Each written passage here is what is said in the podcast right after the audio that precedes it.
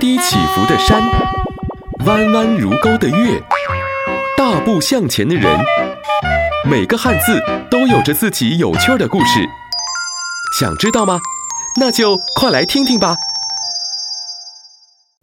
隐而不发是一个成语，意思是把弓拉开，做好射箭的准备，但并不是马上发射，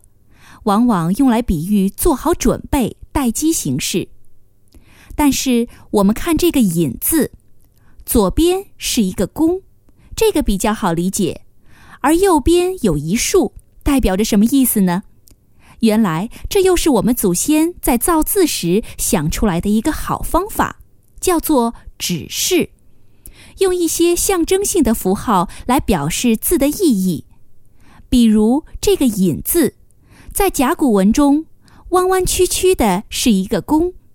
在弓的背面有一小画，这一小画就是指示符号，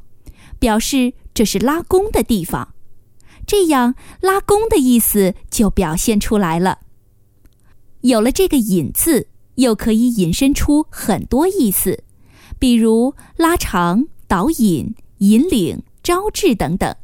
还有许多由“引”这个字组成的成语，比如“引吭高歌”，就是拉开嗓门高声歌唱；“引火烧身”，就是把火招来烧自己。引人入胜，就是把人带到优美的境地；引经据典，就是引用经书和典籍来说明问题。类似这样的词语还有很多，如果仔细推究一下，都是从“拉弓”这个意义当中引申过来的。